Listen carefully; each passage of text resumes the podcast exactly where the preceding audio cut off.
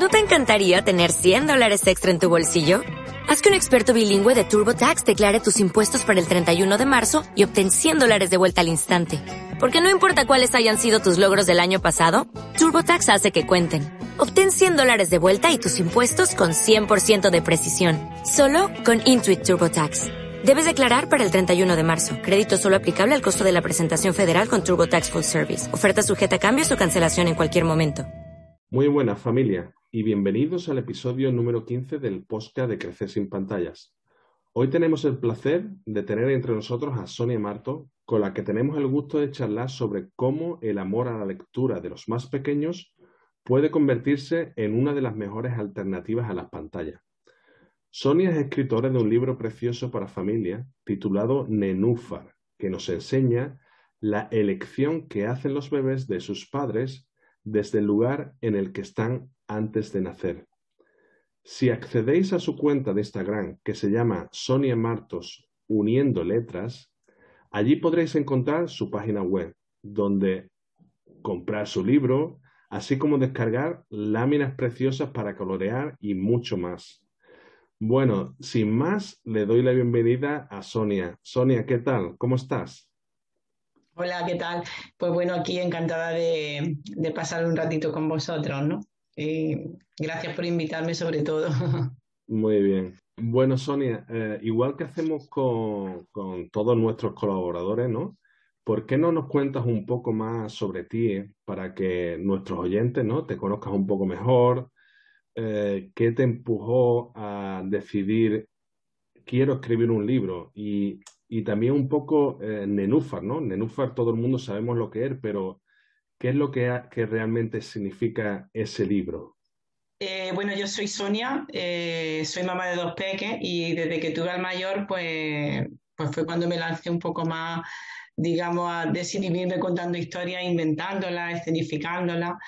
Y me gusta mucho expresar expresar mucho contándole, contándole la historia y hacerles partícipes al máximo el tema de escribir, pues, bueno, escribo desde siempre, desde, que yo me recuerdo, porque yo empecé con, con, carta a mi amiga, con, con diario desde que soy pequeña y, bueno, pequeños relatos y demás.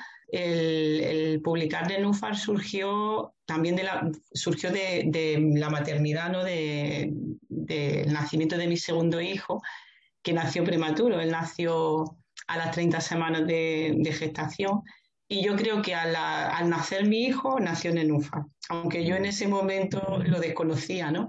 Porque mm, cuando ya tenía, pues no sé, tendría como unos 8 o 9 meses o así, un día eh, en la que le estaba contando un cuento como cualquier otro día, ¿no? Un cuento cualquiera de los que me pueda inventar, eh, empezó a salir Nenúfar, eh, pero tal cual los personajes, el rey de volcán número 8, el nombre de Nenúfar, el nombre de, del rey, eh, empecé a contarle el cuento y salió tal cual prácticamente que, está escrito. Solo pasó una cosa ahí que por primera vez decidí grabarme mientras le contaba el cuento, no sé por qué, porque nunca lo había hecho, pero se lo dije a ellos, digo, venga, voy a, vamos a contar este cuento y voy a grabarlo y después lo escuchamos. Y cuando pasaron unas semanas, ya estando en casa, recordé el cuento y, dijimos, bueno, vamos a poner el cuento ese que, que, contamos en, las vacaciones, ¿no? Y cuando lo escuché, cuando me escuché a mí contando ese cuento, eh, inmediatamente pensé que tenía que escribirlo, que, tenía que, que, escribirlo y darle, darle salida para que lo conociera todo el mundo, ¿no? Y, fue así como salió. En ese momento cuando lo escuché, eh, llamé a una amiga y le dije que quería que ella lo ilustrara y que quería que, que saliera a la luz. Y el nombre de Nenúfar, pues salió solo. Ya te digo que salió, por eso yo creo que cuando nació mi hijo nació el cuento a la vez con él, porque, porque ya después viendo el significado de lo que, de lo que es la flor de Nenúfar, ¿no? Que, es una flor que crece en agua mm, pantanosa o en aguas que no son muy adecuadas para la vida y que luego florece, pues me pareció, mm, vamos, no pensé ni en cambiarlo siquiera, ¿no? Porque me pareció un, bonito nombre, un bonito nombre para, el cuento. y bueno, así fue como surgió, como surgió la publicación de Nenufa.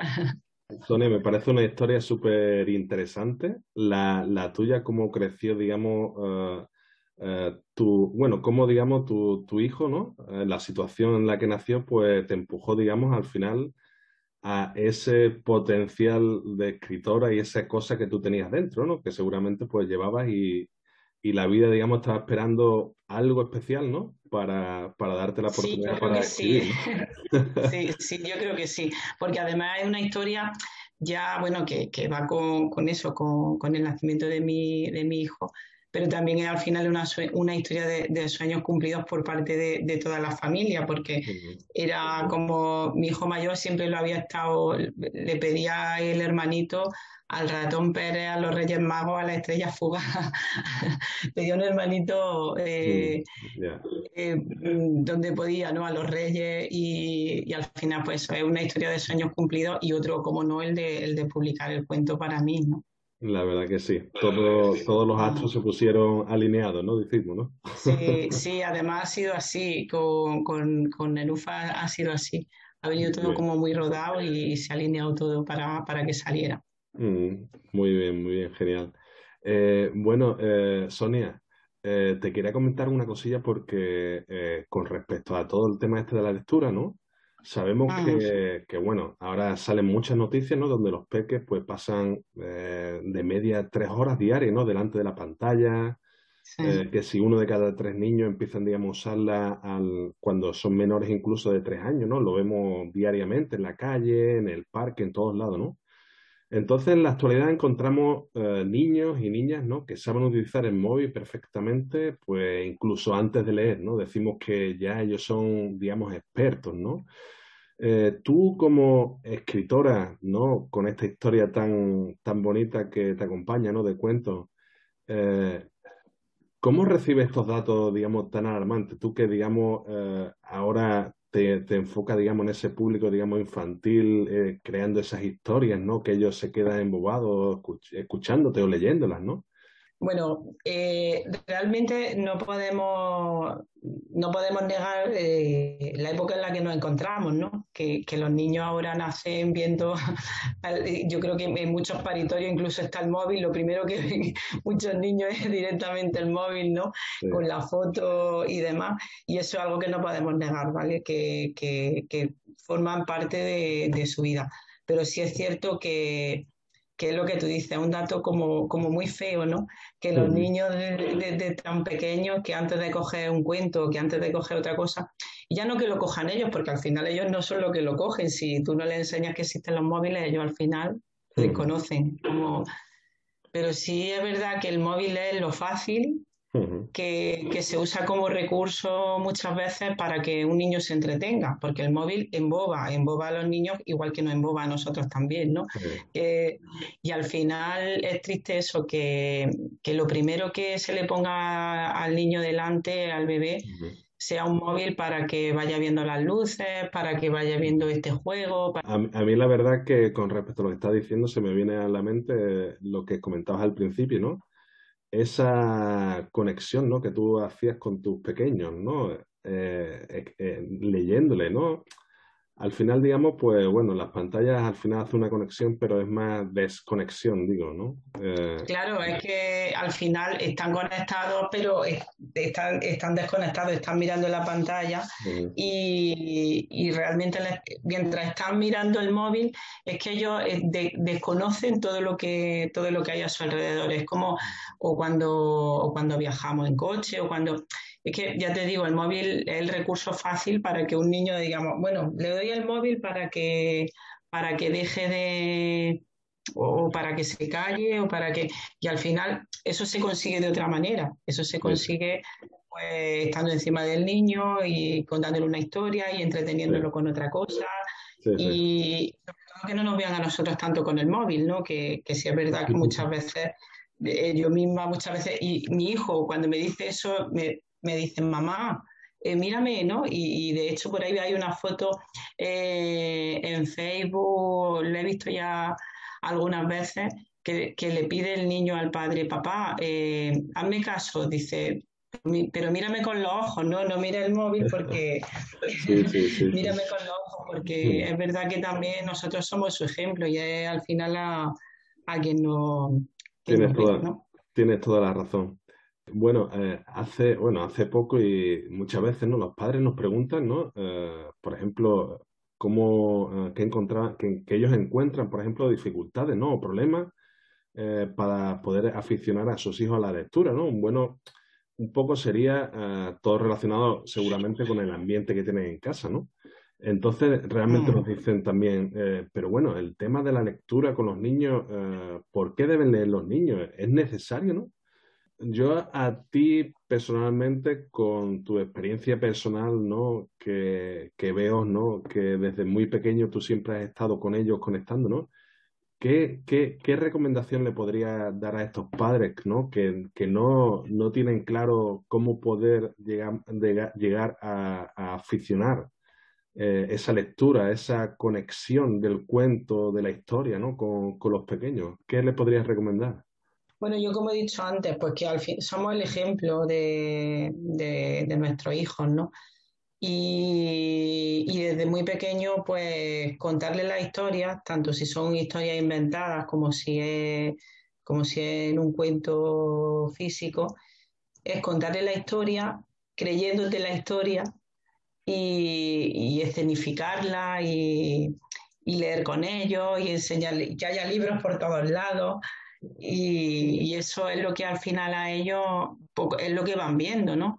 Eh, y sobre todo que, que muestre mucho entusiasmo a la hora de, contarle un cuento, porque eh, se nota cuando le, cuando le está gustando, de la manera en que te miran, que ellos también quieren participar a medida que van creciendo, claro, pero bueno, que al final un bebé, cuando tú le, le cuentas un cuento y, y, pone la cara de sorpresa y, y le va haciendo, no sé, el sonido de los animales o cualquier cosa, ves su cara, ¿no? Ves su cara de satisfacción y al final luego ellos te, piden el cuento porque, porque son ellos, venga y vamos a leer un cuento, y hoy cuál elijo, y hoy, y el momento ese del cuento también es un momento muy bonito, ¿no? Que son ellos los que, los que te pidan, los que te pidan leer. Porque... Al, final, yo creo que la lectura no deja de ser eh, un efecto rutinario, ¿no? Como hacemos con los hijos los horarios, queremos horarios, ¿no? Pues la rutina de leer, y, al final, digamos, eso, eh, como bien dicen, ¿no? Harán que ellos te pidan, ¿no? El momento de la lectura antes, de dormir, antes de echar la siesta, momentos cuando a lo mejor eh, están aburridos, pues te piden, oye, quiero leer un libro. Eso, eso al final, digamos, lo crea, lo, como dicen, ¿no? Eh, el ambiente, la rutina, ¿no? y, el ejemplo nuestro, ¿no? Eso. Sí, sobre todo, sobre todo el ejemplo, porque, bueno, yo a mí me gusta, yo sigo leyendo el libro físico, a mí me gusta el papel, entonces, pues, en mi, no sé, en mi mesa de noche o en la mesa del salón, yo siempre tengo algún libro. Y, y ellos, vamos, me, me ven leer, evidentemente, y yo también, pues bueno, tenemos cuentos, muchos cuentos por, por, la casa también, que, al final es el ejemplo. Y, lo que ellos nos vean. Y el tema de la rutina, al final, no sé por qué, pero sí es verdad que cuando eh, empiezas leyéndole de noche, con, con, falta de tiempo, que se nos haya hecho tarde. Bueno, uno pequeñito, venga, uno, uno pequeñito, pero, sin cuento no, ¿no? Al, final, en nuestra casa también pasa que eso es como el, el, peor de los castigos, ¿no? Cuando le dice, venga, rápido, o si no, tenemos menos tiempo para leer. Y ya empiezan a correr, a, a lavarse los dientes rápido. Exactamente, venga, que no nos da tiempo, que no nos da tiempo al cuento, que no nos da tiempo. Y a mi hijo, al pequeño le gusta mucho, nosotros cuando nos metemos, cuando vamos a la cama para leer, nos metemos en el campamento, como él dice, pues eso, que, al final son cosas que a ellos les gusta mucho porque nos metemos debajo de las sábanas con una linterna. Dice, venga, mamá, hoy leemos en el campamento. y nos metemos debajo de las sábanas con una linterna. y, y, claro, y es que son cosas que a ellos al final le ilusionan y les gustan mucho, ¿no? Y que, y que te las piden. Y, y, yo me lo encuentro alguna vez cuando el, rato que a lo mejor está solo, le estoy escuchando que está contando alguna historia, digo, mira, pues, está contando una historia, alguien imaginario por ahí, pero está contando. está claro. Y, Sonia, eh, con respecto a la edad, como bien dices, yo creo que, podemos, digamos, leerle desde pequeño, ¿no? Nosotros en nuestra casa nosotros, como, como tú has comentado, ¿no? Nosotros desde pequeños siempre recordamos eh, eh, leerle historias, inventarnos historias con animales y demás, ¿no? En tu caso yo creo que, que igual, ¿no? Desde bien pequeño, ¿verdad? Sí, bueno, incluso yo te diría que desde la barriga. Bueno, en tu caso de Nenufa yo creo que fue desde que me algo... que estoy en... Bueno, en este caso sí, pero es verdad que yo desde que ya sé que estaban en la barriga, yo ya empiezo a hablarles desde el principio mm. y, le cuento de todo, le he contado de todo siempre lo que hacía y lo que íbamos a hacer y le, he contado historias desde, desde entonces. Y los cuento pues desde que, desde que son bebés porque mm, depende, claro, depende de la edad, pues cuando son más pequeñitos, pues a lo mejor libros con texturas, ¿no? Que, o libros musicales, libros que ellos puedan manipular, libros de tela. y, a medida que van creciendo, pues bueno, pues adaptado ya, adaptándote un poco a los gustos del niño, ¿no?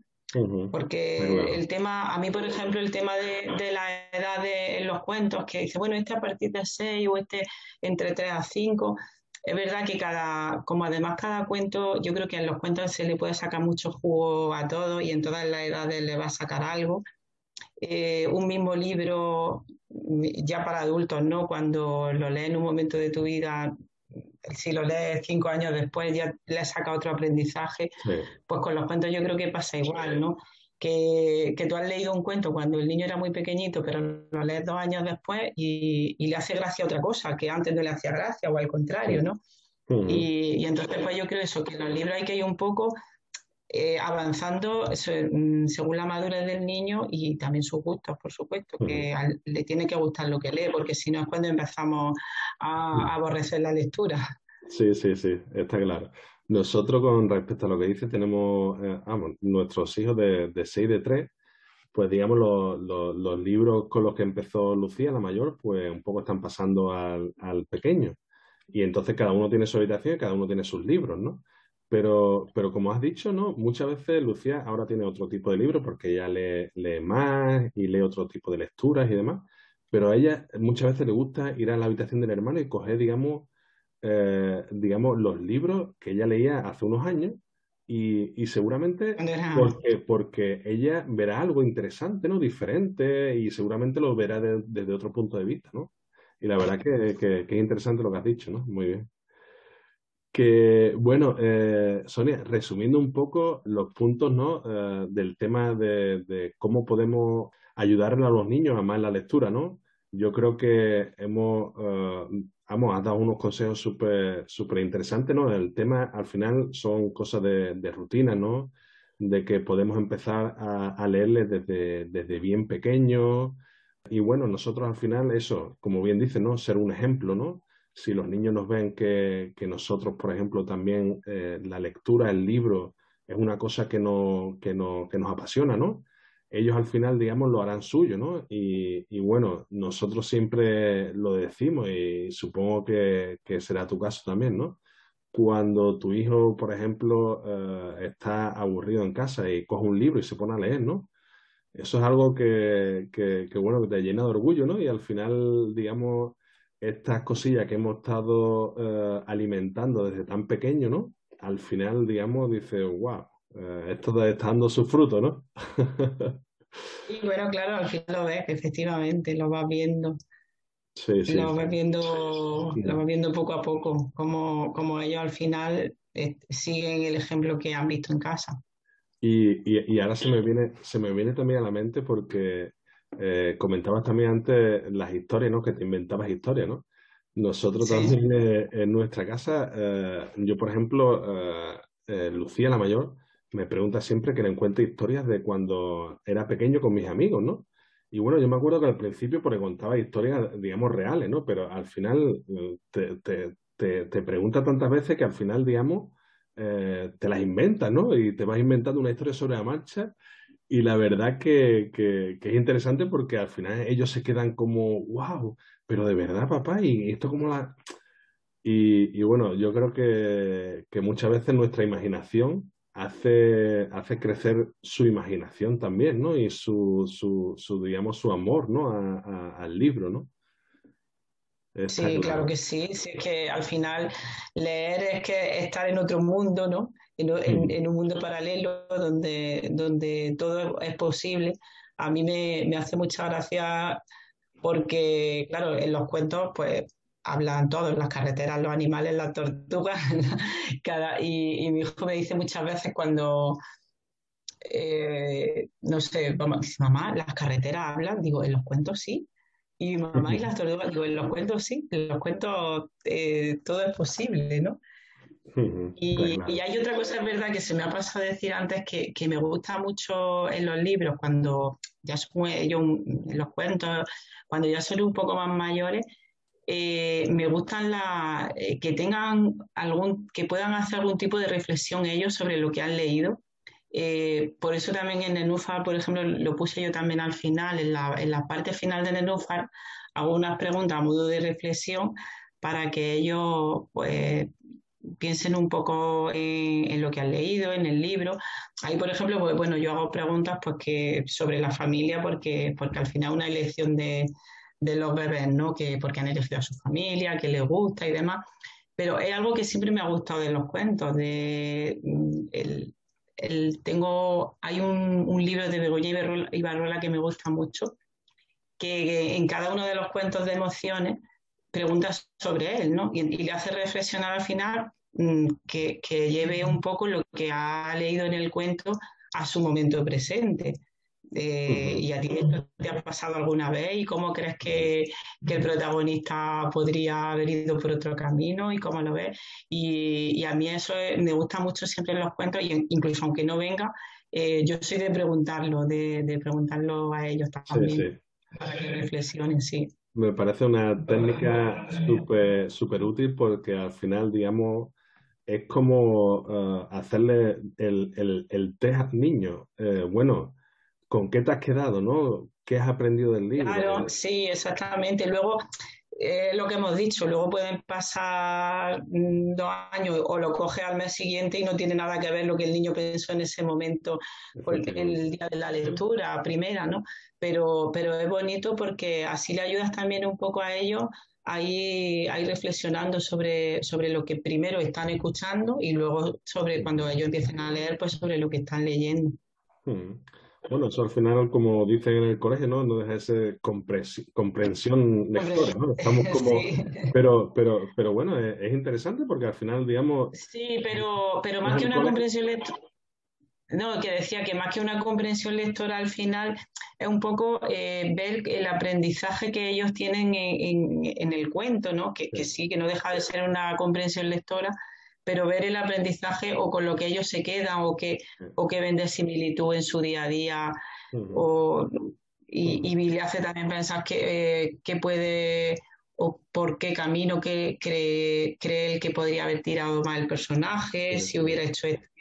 No sé, es que a mí los libros, por ejemplo, los libros estos de Elige tu propia aventura, me han gustado tanto desde siempre, en los que tú puedes ir eligiendo el, destino, ¿no? Eh, y entonces, pues bueno, por eso me gusta ese tipo de preguntas en cualquiera de los cuentos. Bueno, al final eh, es una interacción con el niño súper interesante y, sacando la imaginación del niño y, sacando... Sí, efectivamente. Muy bien. Sí.